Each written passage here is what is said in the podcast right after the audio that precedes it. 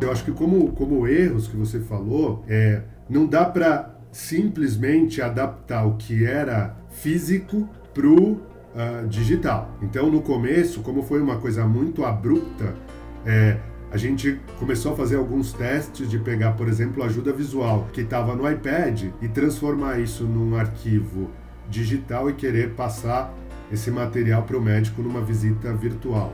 Não funciona. Né? Não funcionou. Você está ouvindo o Vioral, o podcast da indústria farmacêutica. Não esqueça de se conectar no Instagram, Vioral, ou então com o nosso host, arroba Paulo Crepaldi, o PC. Novos episódios todos os dias 5 e 20 do mês em todas as plataformas de podcast. Fique agora com a quarta temporada do Vioral.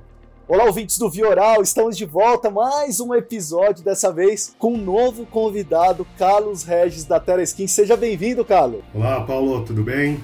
Prazer pelo convite. Imagina que é isso, o prazer é todo meu. Que legal ter você aqui. É, a gente está falando desse mercado, um mercado aí que, que na pandemia deu o que falar, né, Carlos? Então acho que a gente tem muita coisa para contar. A gente quer saber muita coisa da Terra Skin também, porque a Terra Skin tem uma característica diferente, que é uma empresa bem familiar. Então eu também quero entender um pouquinho mais isso também. Mas antes de mais nada, Carlos, eu queria falar você, você é de São Paulo, natural de São Paulo. Fala um pouquinho da tua história de vida vida. Você é daqui de São Paulo ou não? Sou sim, sou sim, Paulo. É, antes até de falar de mim, pô, super contente de estar com você porque eu acompanho o Vioral. Então é super legal e, e fico contente da gente poder estar trocando essa figurinha. Mas falando de mim, eu sou de São Paulo. Meus pais são de Minas, mas eu nasci aqui em São Paulo, paulistano, e sempre vivi aqui também. Uhum. E Carlos, a, a, tua história, lógico, a gente sempre, eu sempre falo aqui para os nossos ouvintes, eu dou aquela stalkeada do bem, né? Eu vou lá xeretar para ver o que dos convidados para eu conhecer um pouquinho mais, estudar. Você é um cara de vestir camisa, porque a tua história é basicamente agora duas empresas, mas assim, muitos anos na Galderma, né, Carlos? Exato, exato, Paulo. Na verdade, minha história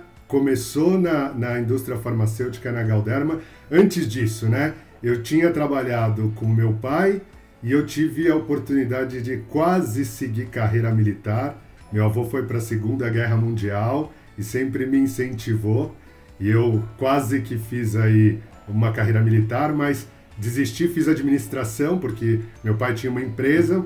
E aí, é, num determinado momento, eu decidi que eu tinha que sair da empresa do meu pai e trabalhar numa empresa multinacional para conhecer um pouco dos processos, entender um pouco como era a gestão de uma empresa desse aspecto, para trazer esse conhecimento para dentro da empresa do meu pai. E aí eu entrei no programa de estágios da Galderma, numa área de recursos humanos, e lá foi onde eu iniciei a minha carreira na indústria farmacêutica. Gostei e por lá fiquei 20 anos. Nossa, então quer dizer, foi de RH, foi pro marketing, Carlos. O que, que aconteceu aí? Lógico, vamos lá. Quando eu entrei era um programa de estágio e como eu fiz administração e a administração dá essa abertura para a gente conhecer várias áreas, né? E aí no RH, eu até conversei com um dos meus professores que me disse para estar tá muito próximo da área de negócios. Então, desde o meu começo, eu fui quase que um business partner é, de, de, da área comercial, de marketing e vendas, sempre muito envolvido com comunicação institucional, com endomarketing. E aí as coisas foram acontecendo, eu fui efetivado,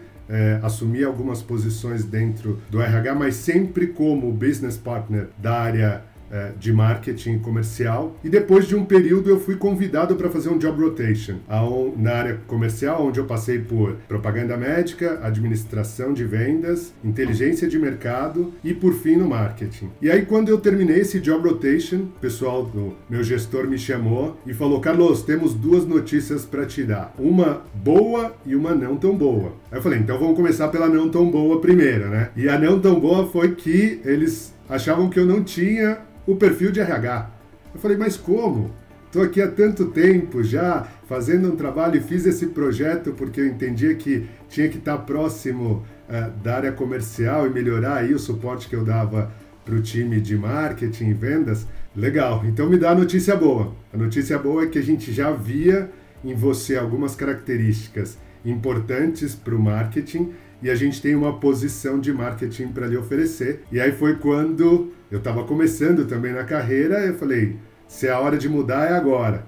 E aí eu aceitei esse desafio e saí da área de RH e migrei para o marketing. E aí desenvolvi. E se achou, Carlos? Era mesmo? Era marketing o seu negócio? Era, cara. Era, era. Na verdade, desde o começo eu sempre fui muito, muito curioso e eu adorava pegar os brand books, adorava é, entender dos produtos, experimentava todos os nossos produtos, saía a campo com o representante. E eu sempre gostei muito desse de estar tá no front, né? Eu também gosto muito de, de, e o RH me ajudou com isso, a lidar com pessoas. Então eu uni essa parte, né, de estar tá com pessoas, de relacionamento, com o conhecimento das marcas e, e me achei. E aí uh, me desenvolvi dentro da, da, da, área de marketing, tive a oportunidade de é, liderar todas as diferentes linhas de produto da, da Galderma, desde dermocosméticos, passando por medicamento de prescrição, é, os medicamentos OTC e a linha de medicina estética também. E trabalhei com trade marketing. Fiquei 20 anos na Galderma, né? É, sempre. E aí as minhas últimas posições lá na, na empresa foi, foram bem interessantes porque eu tive a oportunidade de montar uma unidade de negócio, que é a unidade de negócio de self-medication, uh, depois assumir prescription, então self-medication são os dermocosméticos e os produtos de OTC, e prescriptions são todos os produtos de, de prescrição. Né? Uh, e foi, foi uma experiência fantástica, uma empresa que eu adoro, uh, tenho vários amigos lá ainda hoje, mas aí né, chegou o momento, sempre há o momento né, de, de uma de uma nova experiência. E aí eu saio da Galderma e sou convidado para ir para Terasquim, também na dermatologia. Acho que eu gosto bastante de pele. E, e na Terasquim eu fui convidado para reestruturar toda a área de marketing. E aí essa mudança, eu moro aqui na zona sul de São Paulo, pertinho da Galderma, e eu tive que ir lá para São Bernardo. E aí é, foi, foi, tem sido uma experiência bem, bem interessante, porque esse período de deslocamento também é, ouvi bastante seu podcast e tenho me atualizado nesse deslocamento.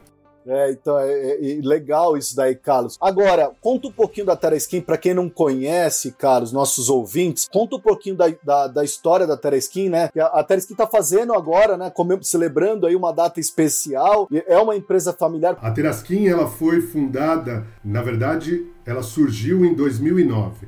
Mas a história da Teraskin vem antes disso, né? Em 1931, uh, ah, o seu Basílio Scavarelli, que é a pessoa que fundou a empresa, né, é, iniciou no mercado farmacêutico. Primeiro, ele teve uma farmácia, é, depois ele fundou uma empresa que chamava Mater Química, depois Nova Química e IG Pharma. E aí a Teraskin ela surge em é, 1996, quando a doutora Rosa é, filha do, do senhor Basílio e atual presidente da companhia, ela enxerga no mercado brasileiro uh, um, um uma super oportunidade na dermatologia. E aí surge uh, a Teraskin com o objetivo de uh, entender e prover produtos para a pele do brasileiro. A gente vive num país super miscigenado, né, com diferentes etnias aí, diferentes tipos de pele, e o objetivo era é, entregar produtos inovadores e que tivessem o cuidado e fossem focados na pele do brasileiro. E aí em 2009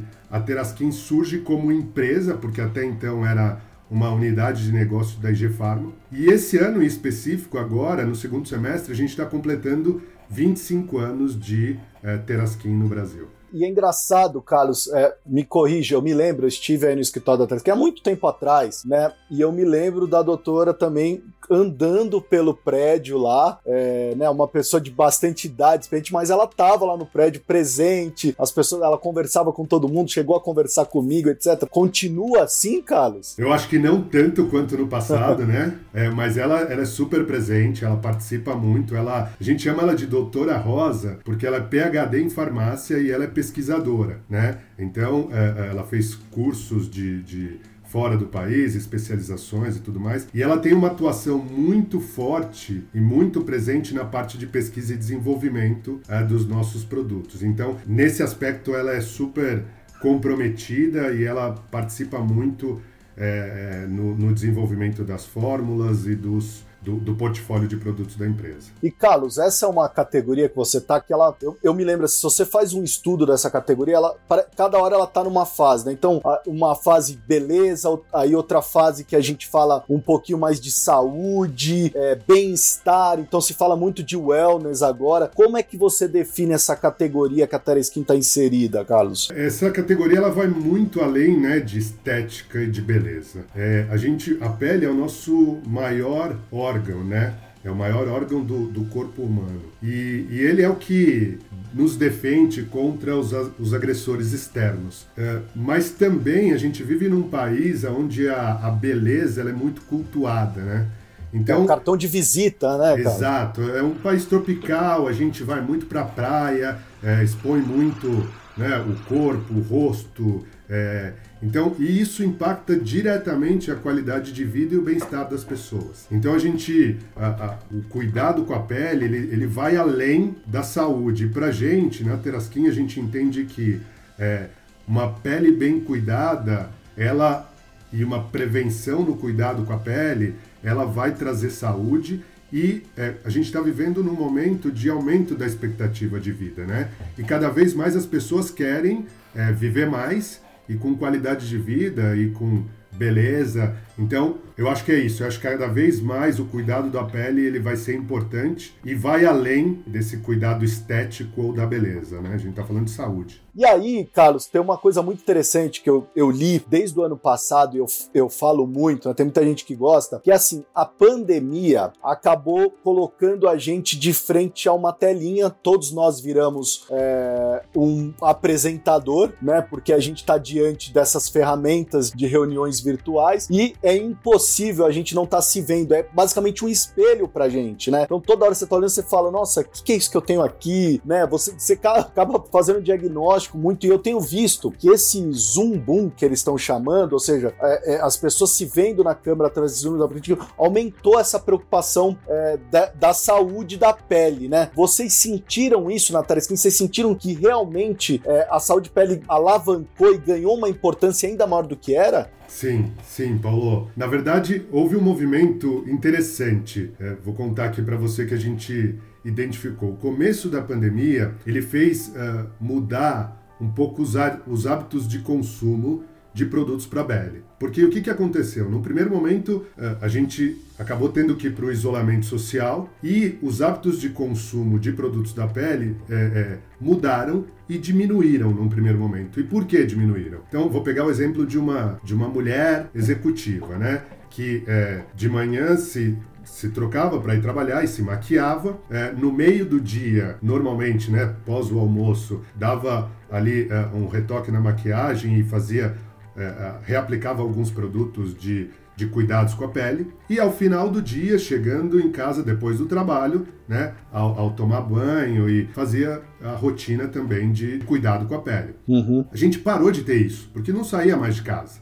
Né? Então, no primeiro momento, até tem algumas pesquisas é, com alguns institutos que mostram que diminuíram as ocasiões de produto de cuidados com a pele. E uma categoria que sofreu muito foi a categoria de proteção solar, porque né, a gente ia para a rua e tinha que passar o protetor, uh, e o uso prote do protetor solar se faz importantíssimo para cuidar, cuidar desse problema tão frequente na, na, nossa população. E aí a gente não saindo de casa passou-se a usar menos protetor solar, assim como outros produtos é, de antipoluição ou de hidratação e tudo mais. E aí é exatamente o que você falou. Começa esse zoom boom, né? E as pessoas começam a estar tá quase que oito horas por dia na frente do computador. E aí começa a se mudar um pouco, né? E até como um, um, um, uma forma de agrado, né? é, a gente começa a ver as pessoas se cuidando mais é, para estar tá bem na frente do computador. E aí, aquele primeiro momento de ocasião de uso que diminuiu por causa da pandemia, a gente começa a ver uma, uma aceleração na venda de alguns produtos, principalmente de é, higienização, de hidratação, os clareadores e é, produtos para acne, para o cuidado dessa pele para se mostrar bem na frente do computador. E aí, como é que ficou, Carlos, a relação de vocês com o dermatologista? Porque teve essa baixa e depois a gente tem essa crescente é, de novo. E aí, isso impactou na relação com o dermatologista? Os dermatologistas sentiram isso mesmo? É, como é que foi, Carlos? Sim. Acho que toda, todas as especialidades, né? No primeiro momento, todo mundo ficou com muito medo e é, todo mundo teve que ir pro para dentro de casa, né? A gente e aí o início da pandemia a gente teve que colocar toda a nossa equipe é, de campo em home office, porque no primeiro momento o mais importante era proteger a saúde dos nossos colaboradores, dos seus familiares e também é, diminuir o contato com os médicos, porque também era uma forma de é, protegê-los também, né? E aí isso fez com que a gente tivesse que revisitar toda a nossa estratégia de comunicação e a forma como a gente fazia contato com esses profissionais. E aí é interessante porque é, desta desse momento surgiu uma nova ferramenta de comunicação dentro da Teraskin, que é o Teraskin Conecta, que é a nossa plataforma de educação médica continuada e que a gente teve como objetivo não só levar a informação técnica dos nossos produtos, mas também sobre as doenças, fazer um link sobre esse momento, porque a gente viu que várias eh, doenças de pele foram aconteceram e foram exacerbadas nesse momento da, da pandemia. Haja visto que muitas pessoas que tiveram Covid relataram uma queda maior do, de cabelo, né? Então, uma perda do, do, do, cabelo. Teve um efeito maskne, né? Que falaram bastante que o uso da máscara poderia gerar é, um pouco mais de acne.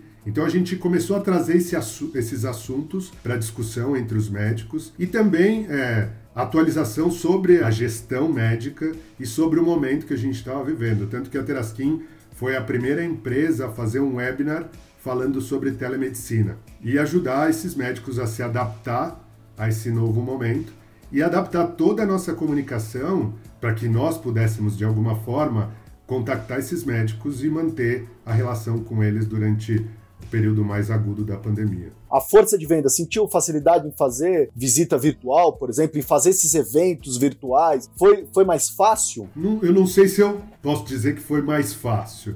Mas o dermatologista, ele é um, ele é um early adopter, né? Então ele, ele usa muita tecnologia, é, seja com os procedimentos é, estéticos, seja com algumas uh, máquinas, né? De, de...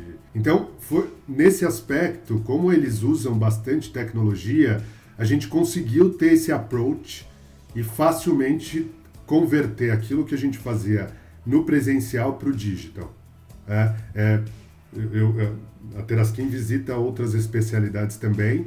É, e a gente sentiu no dermatologista uma, uma adesão ao digital mais rápida do que em outras especialidades, como você está falando. É, e falando já nessa coisa de digital, força de vendas, cara, não tem como a gente escapar, é o grande assunto hoje da indústria farmacêutica. Tá todo mundo incerto do que será, qual é a melhor maneira, o que não é bom, o que é ruim. Tá todo mundo aprendendo juntos. O que que você aprendeu, quais erros você cometeu, cara? O que que você tem visto da relação dessa coisa da, da força de vendas híbrida? Legal. Eu acho que é super bem provável, né, que o formato híbrido ele ele permaneça e seja aí uma tendência na força de vendas. Porque no passado, eu acho que a gente teve um pouco de dificuldade com isso, pela necessidade do, do, da relação pessoal entre o propagandista e o médico, né? Esse era até um momento onde o médico parava um pouco a rotina diária de atendimento para poder receber uma informação da indústria. É, então, por isso, muito importante o papel do representante médico. Mas aí a gente viu, e o próprio médico viu também, é, que o híbrido funcionava, né? É, e aí o mais importante e, o que a gente passar do susto, né?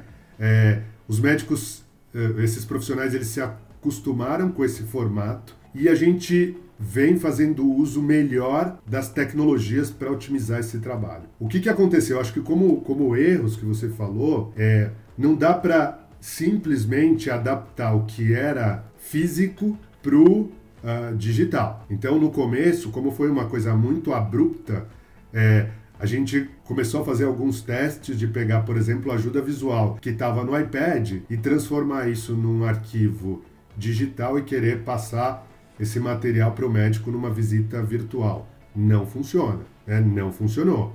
Então, a gente tem que adaptar o material a esse novo modelo. Né? Então, fazer uso de, de algumas tecnologias, fazer o material é um pouco mais interativo, para que o médico possa interagir com o representante na, na conversa e não ser simplesmente ele sentar na frente do computador e ouvir o nosso representante médico falando sobre o produto. Né? A gente fez uso de, de, também algumas estratégias de entrega de amostras e de material à distância, então sem a presença do, do representante. E aí a gente começou a evoluir nesse aspecto para uh, eh, poder, poder adaptar esse momento que a gente estava vivendo. Eu acho que é um caminho sem volta. E, e, o principal é entender e começar a criar jornadas, porque a gente tem diferentes tipos e características de médicos, né? Aqueles que se adaptam mais rápido à tecnologia, aqueles que menos, os que estão mais é, é, querem mais informação técnica, outros que querem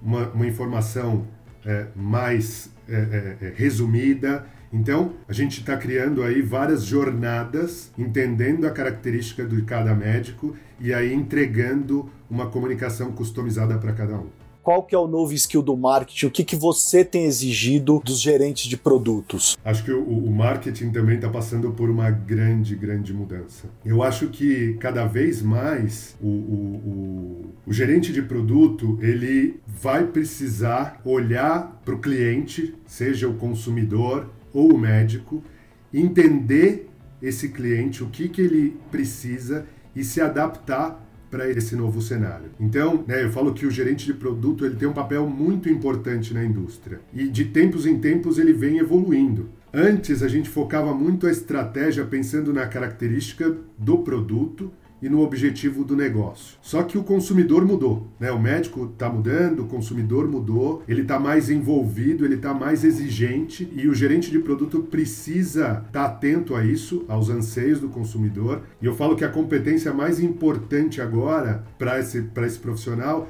é como traduzir o que o consumidor, o que o médico quer em uma estratégia para predizer o futuro. Então eu gosto muito do termo do lifelong learning, né? O que a gente fez e funcionou é, há um ano atrás, há dois anos atrás, é, talvez a gente tenha que desconstruir todo esse conhecimento para poder fazer algo novo no futuro, porque se ficar preso às experiências do passado, o que funcionou o ano passado talvez já não funcione esse ano e provavelmente depois que a gente vai sair da pandemia, a gente vai ter uma nova realidade. Então, acho que esse é o predizer o futuro e estar tá sempre aberto ao novo, ao, ao conhecimento, né? esse, esse conhecimento para o resto da vida, acho que são é, duas competências importantíssimas para a pessoa de marketing, para o gerente de produto. Agora, Carlos, você foi ousado porque você aceitou um desafio que é mudar o marketing. Isso é um desafio bastante ousado numa indústria. Olha, eu tô há bastante tempo, vamos colocar, eu tô há, há quase 13 anos é, na indústria da saúde e eu sei como a indústria da saúde é. Ela é difícil de, de girar o navio, né? É, tem uma série de questões, né? A gente dá muita desculpa do compliance, muita questão, a gente é muito preocupado com isso, com imagem, com a questão de ética. E aí você vem com esse papel de mudar o marketing. Então, falando de inovação, Carlos, vamos falar como vocês têm feito isso no marketing. E eu queria começar a falar do Euriali C e do QR, mas antes de mais nada, parabenizar pela landing page é, do Euriali, que ela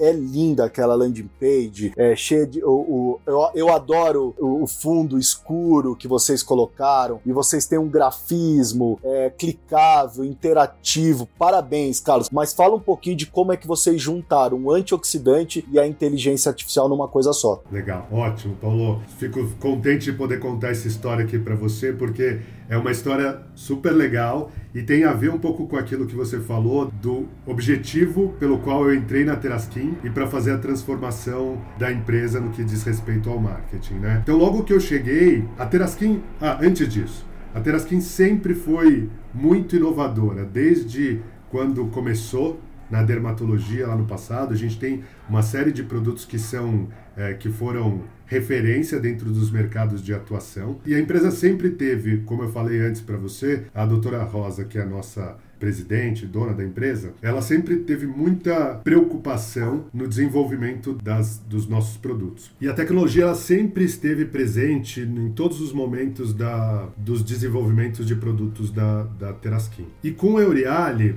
a gente teve a, a, iniciativa, e foi uma estratégia super inovadora, de fazer uma parceria com a IBM para utilizar a inteligência artificial, então, é, utilizar aí o Watson é, para o desenvolvimento de produtos. Na verdade, com essa tecnologia, com a inteligência artificial, a gente teve a oportunidade de identificar novas vias de envelhecimento cutâneo. E com essas informações, a nossa equipe de pesquisa e desenvolvimento conseguiram desenvolver a linha Euriale. Primeiro, o Euriale C e depois o Euriale QR, que é uma linha de produtos anti-aging, uma série de atributos para melhorar a qualidade da pele da, da, da, da, mulher, do homem também, porque também é para ser utilizado por homens também, evitando aí é, o, o, a degradação da pele e mantendo essa pele saudável e mais bonita por um período mais longo, é, evitando aí o envelhecimento cutâneo. E a inteligência artificial foi utilizada para o desenvolvimento é, dessa tecnologia que está no produto, é isso, Carlos? É, na verdade a gente conseguiu é, mapear vias de envelhecimento cutâneo e a partir desse mapeamento, a gente conseguiu juntar né, é, ingredientes que eram inovadores, tanto com a vitamina C quanto com o retinol para é, é, desenvolver os nossos produtos. Então, só para você ter uma noção, tem concorrentes nossos aí que levaram 10 anos para desenvolvimento de um produto com pesquisa e desenvolvimento. Como a gente usou a inteligência artificial, a gente encurtou muito esse desenvolvimento Sim. e com seis meses a gente já tinha conseguido analisar essas novas vias de envelhecimento cutâneo e fazer o cruzamento de alguns é, princípios ativos para é, conseguir colocar aí no mercado esses dois produtos. No caso da vitamina C, o ingrediente é um ingrediente muito instável, né? E que é, precisa de cuidados especiais, porque senão ele oxida, fica amarelo, com cheiro ruim. É, isso uh, leva um problema para a pessoa que está fazendo uso do produto. No nosso caso, a gente conseguiu estabilizar a vitamina C, então a gente nesse produto tem a vitamina C pura 10% com outros ingredientes. Então a gente está falando de ácido hialurônico, a gente está falando de uh, vitamina E, é, tocoferol e outros ingredientes que a gente conseguiu estabilizar e colocar na fórmula. Inclusive, essas duas fórmulas têm patentes requeridas por conta dessa tecnologia que foi utilizada no produto. A gente mapeou várias vias de envelhecimento cutâneo e tem outros produtos aí que a gente tem no futuro para colocar no mercado a partir dessa, do uso dessa tecnologia. Sei. É, eu acho genial, eu sou da, da grande opinião que é, a inteligência artificial está transformando a indústria farmacêutica, talvez mais do que qualquer outra tecnologia, porque a inteligência artificial ela traz um grande ganho para P&D, né, Carlos? É, de descobrir, por exemplo, essas novas fórmulas com velocidade e precisão que anteriormente era impossível. Então, e você minimiza a, aquelas tentativas e erros, né, de, de todo o lançamento de produto. Acho que por isso que você acaba encurtando. Então, acho que genial. Agora, dá algum spoiler pra gente, Carlos. O que, que mais a gente vai ver de tecnologia e inovação? Quem mais que vocês estão pensando na Terra Skin? Vai fazer parceria com Health Tech? O que, que vai acontecer aí, Carlos? Além disso, a gente vem utilizando é, olhando para esse, esse mercado de health techs, né? E utilizando é, deste processo para fazer com que cada vez mais a tecnologia esteja presente na nossa rotina. Então, a inteligência artificial foi o primeiro passo para essa implementação na Teraskin. A gente tem outros exemplos e não só no desenvolvimento do produto, mas na parte de gestão. Por exemplo, a gente está agora é, com uma parceria com uma empresa, uma startup, para o desenvolvimento de um software de controle de fluxo de produção. E esse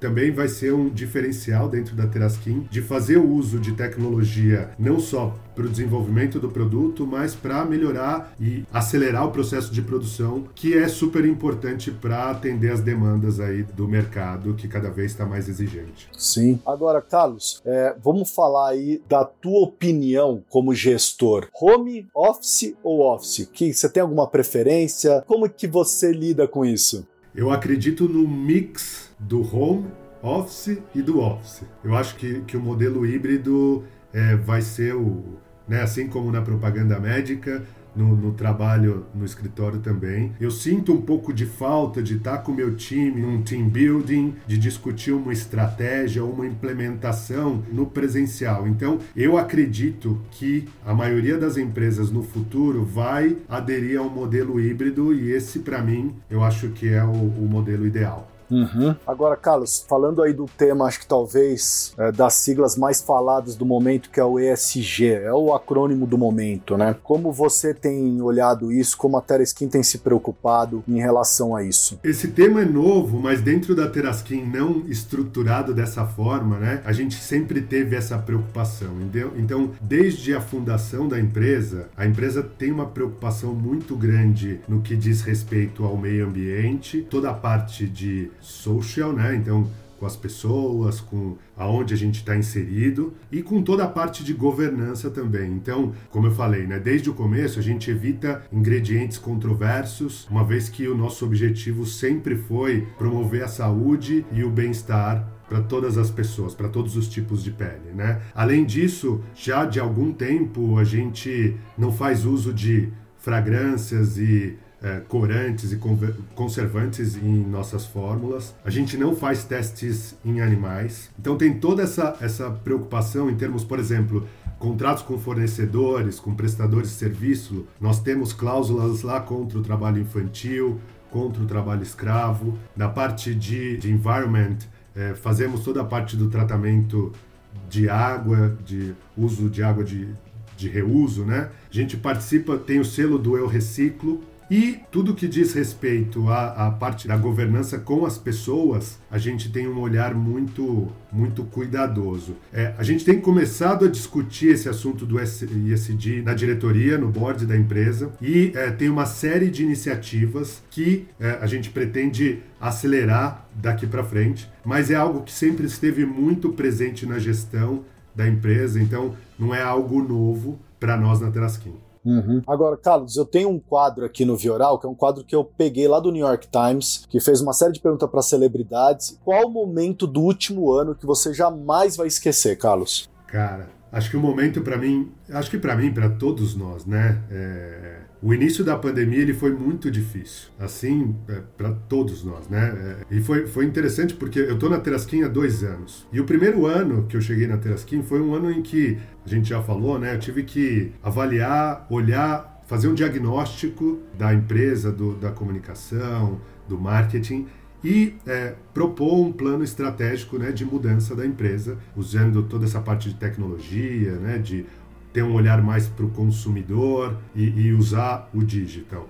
E aí, em março, a gente faz a nossa convenção anual de vendas e apresenta toda a estratégia. E aí, na semana seguinte, a gente tem que colocar todo o time dentro de casa no modelo de trabalho de home office. E aí, toda a estratégia que a gente tinha definido, é, de uma semana para outra, ela passa a não valer mais daquela forma. E aí a gente teve que adaptar toda a estratégia imediatamente, é, com todos trabalhando em casa. Então, essa mudança repentina forçou a gente a acelerar uh, totalmente a nossa estratégia no digital e acho que essa forma estruturada como a gente fez isso é algo que eu nunca vou esquecer. Uhum. O que, que você espera do futuro, Carlos? Primeiramente, é sair da pandemia. Né? Eu acho que todo mundo quer sair disso, a gente controlar essa doença e voltar ao normal. Eu não gosto de novo normal, né? Porque a gente não está vivendo o normal agora, sabendo que depois da pandemia, como eu já falei, a gente teve grandes aprendizados e poder utilizar esses aprendizados para o futuro. Mas eu acho que é importante que a gente né, mantenha esse entendimento do quão importantes são as coisas simples de equilibrar a vida pessoal e profissional, valorizar as pequenas coisas, né? Um abraço, um beijo, estar tá próximo daqueles que a gente ama. Acho que é isso. Uhum. Olha só, gente, hoje eu tive a honra e o prazer de conversar com o Carlos Regis. O Carlos Regis, que no seu LinkedIn, e aí vocês abrem aspas, diz o seguinte: a confiança é a base de quase tudo que fazemos e uma das formas mais essenciais de capital que uma liderança possui. Carlos, quero agradecer muito a sua participação aqui no nosso podcast. Eu que agradeço, Paulo, e sucesso para você, sucesso para nós. Um grande abraço. É isso aí, gente. Obrigado, Carlos. Esse foi mais um episódio do Vioral e eu fui. Você ouviu o Vioral, o podcast da indústria farmacêutica. Para se conectar é fácil. vioral.com.br, arroba Vioral no Instagram, ou então envie um e-mail para vioralhealthcare.gmail.com. Até a próxima dose oral quinzenal para seus ouvidos.